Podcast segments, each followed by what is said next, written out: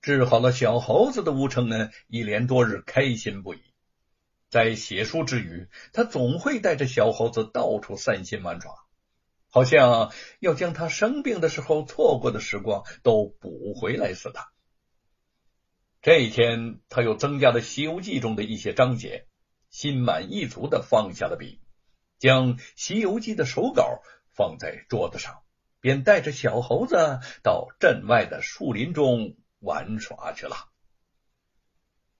在吴承恩还没有带着小猴子回来的时候，他的书房已经来了一个不速之客。这位不请自来的客人，正是罗万金府中的家丁头贼二。贼二知道罗鹏始终对没有弄到吴承恩的那部《西游记》耿耿于怀，让他生气的还不只是书没有弄到手，更重要的是。罗鹏想让吴承恩像其他人一样服服帖帖的跪在他的面前。贼二鬼鬼祟祟的溜到了吴承恩的书房，抱起书桌上的《西游记》手稿，便悄悄溜了出去。直到吴承恩抱着猴子回来，这才发现《西游记》的书稿不见了。又急又痛之下，他发狂般的大喊起来。把吴瑞夫妇全都惊动了。吴承恩冲动的在屋子里头胡乱翻找，可是什么也没有发现。不知所措的吴承恩烦躁的从屋子里跑了出去，他冲到大街上，失魂落魄的奔跑着，一边自言自语的：“西游记，我的西游记，你在哪儿啊？在哪儿啊？西游记！”不知道发生了什么事的路人都用惊愕的神色看着这个状若疯癫的年轻人。贼二总管呐，这一向少见呐！偷到了《西游记》的贼二本想直接就回到罗府向罗胖邀功，却在经过镇上的茶楼的时候被方掌柜给拦住了。这位方掌柜是一个布店的商人，平时一直对罗福很是巴结。这个时候遇上了贼二，便热情的要请他上去喝茶。贼二呢，推脱不掉，只好半推半就的跟着方掌柜上了二楼。茶楼二楼的座位不多，显得颇有些雅致。比他们早来到这里的李老夫子。正坐在靠窗前的座位上，慢慢的喝着茶。贼儿刚要坐下，不慎却把怀里的《西游记》给掉在了地上。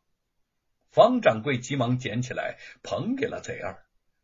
他有点好奇，贼儿会将什么书随身带着呀？于是就问了一句：“贼二管家，呃，这是什么书啊？”你问我呀？我问谁呀？贼二虽然对这部《西游记》闻名已久，却压根儿他不知道这里边写些什么。我家老爷和少爷呀，非要这本书不可，也不知道这里面有什么稀奇。我不认得几个字儿，呃，你给看看啊？你和我差不多少啊？这茶壶大的字儿认不了一箩筐。方掌柜大笑道：“ 咱们生意人认识那么多的字儿干什么呀？啊，只要能认得银子那就够了。我不识字儿不打紧。哎哎哎，这不是有识字的人吗？”他望着旁边的李老夫子。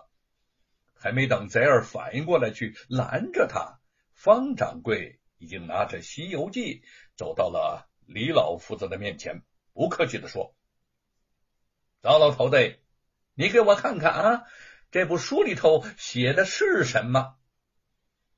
李老夫子本不愿搭理他，却听他用嘲讽的口气说：“秀才，你考不中这书。”总该能读吧？啊，《西游记》？呃，这不是吴承恩的手稿吗？怎么会在你们的手里呀？受不了激将法的李老夫子，扬手就接过了这部书，惊奇疑惑的打量了贼儿一眼。那个贼儿见李老夫子发现了其中的秘密，立刻站起来，想把书给抢回来，喊道：“老不死的，少废话，把书还给我！”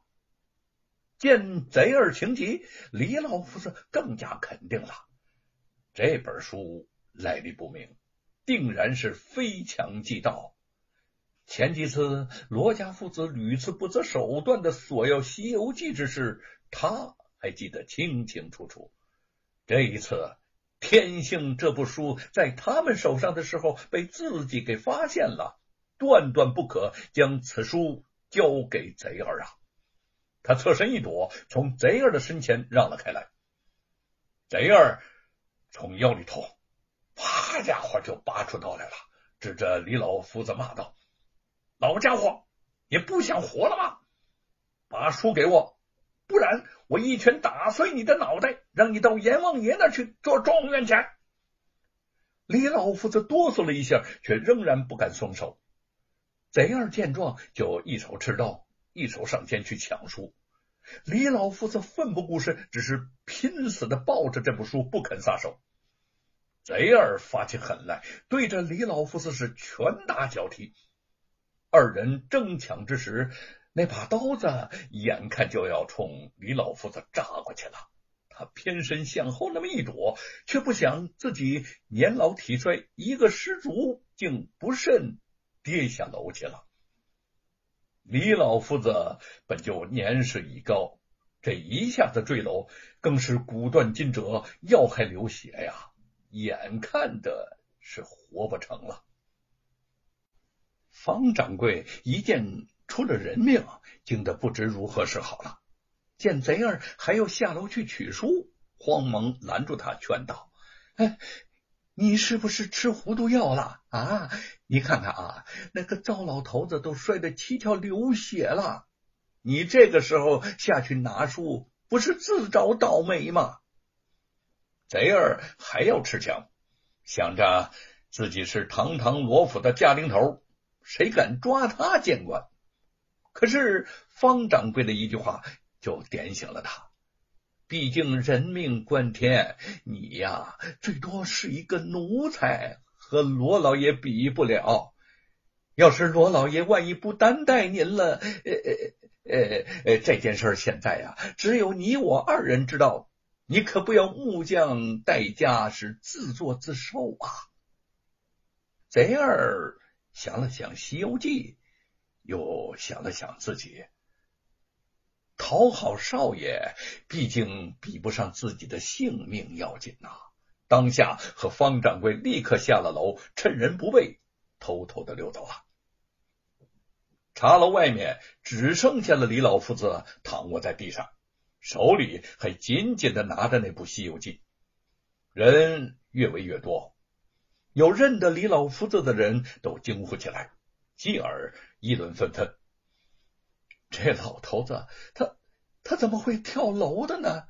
不就是没有考上秀才吗？有什么想不开的呀？他都考了五十多年没考上，呃，可也差不了这么一次啊。因不见了《西游记》而失魂落魄的吴承恩，经过茶楼的时候，见围着很多的人，好像出了什么大事的样子。他挤进人群，一眼就望见了倒在地上奄奄一息的李老夫子，不禁大吃一惊。再见到他手里头还拿着自己的《西游记》，更是极其的意外。吴承恩震惊的抱起了李老夫子：“李老夫子，李老夫子！”你醒醒！哎，我是吴承恩，你醒醒啊！李老夫子睁开了眼，吃力的说：“如如之书，贼贼儿说切。”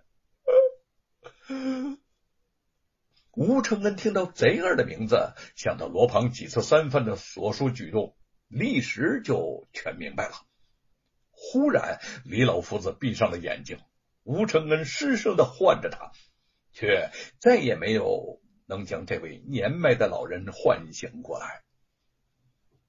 吴承恩拿着那部《西游记》，想着李老夫子对自己的种种好处，不禁失声痛哭。